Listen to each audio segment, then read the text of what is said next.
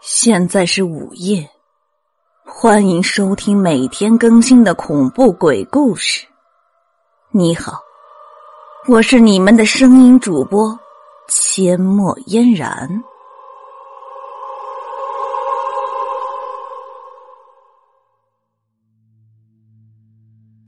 我走了这么远，居然连个墓室都没有遇到，难道这条甬道没有尽头？走着走着，我突然停住，身上的汗毛渐渐的竖了起来。前面的黑影中站着一个人影，那个人影很高很瘦，十分飘忽，显得有些畸形。他像猴子一样俯着身子，应该也发现了我。我二话不说，朝他脑袋就是两枪。我确信两枪都命中了，可是那个人影却没有停下，反而浮了起来。没错，就是浮。他以游泳的姿势拨动周围的黑暗，浮了起来。我头皮一下就麻了，这是鬼呀！我后退一步，才发现周围的黑暗之处都是这种诡异的人影：幕墙、地上、甬道顶上。畸形的人影如鱼般在黑暗中穿梭着，我产生了一种强烈的虚幻感，仿佛这座墓已经消失了，只剩下一片黑暗的海洋。人影每次经过，都会在我身上留下一道深深的伤口，但每道伤口又都避开了致命的部位。我咬牙向前走了十几分钟。终于看到了甬道的尽头，我狂奔过去，一腔欢喜却瞬间变成了更深的恐惧。甬道尽头，端端正正的摆放着那口血祖棺。我沿着一个方向走，竟然回到了出发的地方。更奇怪的是，苏九渊不见了。苏九渊身受重伤，能去哪儿呢？就算他被什么东西抓走了，地上至少会留下痕迹才对呀。第一次下墓就遇到这种事，我神经都快崩断了。不行，我这么乱撞下去一定会被困死，必须找到小五。我走进小五走的那条甬道，身边却又出现了在黑暗中浮游的人影，影子在我身上撕咬着，没多久我就只能爬行了。这时，我看到地上写着几个字：“我在影子里。”这是小五的笔记。小五这话是什么意思？难道是这墓中神秘的力量杀了他，把他变成了影子？这是他临死前给我留下来的？不可能！那种情况下，人怎么可以冷静的写字？他一定是在十分冷静的情况下写的这些字。我仔细的盯着那些人影，突然发现其中有一个很特别。那个影子的头顶是尖的，好像戴着一顶古怪的帽子，而且他的头就像一只蝌蚪，后面甩着一条长长的尾巴，就像……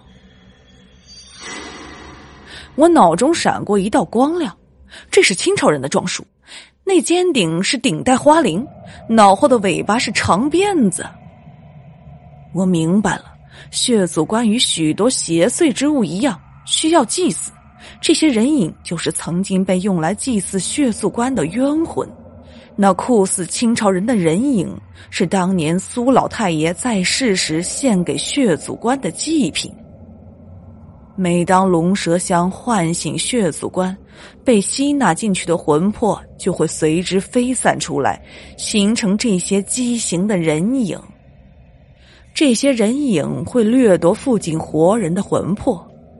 刚才人影不停的割我，其实就在削我的魂。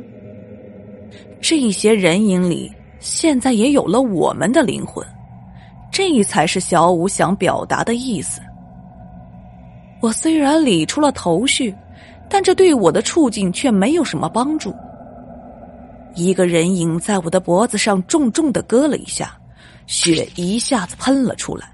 我用尽最后的力气，手蘸着血在地上写道：“我也在影子里。”在我写完的同时，头顶上伸下了一个套索，缠住了我的脚，把我提了上去。头顶上竟然有一个暗道，我被提上去，扔到了暗道里。我下意识的朝提我上来的人反击，那个人一把捂住我的嘴，低声说：“嘘，是我，小五。”我松了一口气，你没被影子杀死。小五说：“这些影子都是血族关吸来的牺牲品，没有一个是完整的魂魄。”不完整的魂魄不能离开土地。这个暗道离地三米多高，影子追不上来。我急了，那你刚才为什么不早救我？小五也不隐瞒，你是我师傅请来的人，我不得不提防着点我一怔，为什么？他可是你的师傅啊！小五冷笑了一声，说：“哼，如果他把我当自己人看，为什么不把血祖关传给我？他每次都说什么不到最后关头不许使用血祖关，其实他就是不想叫我罢了。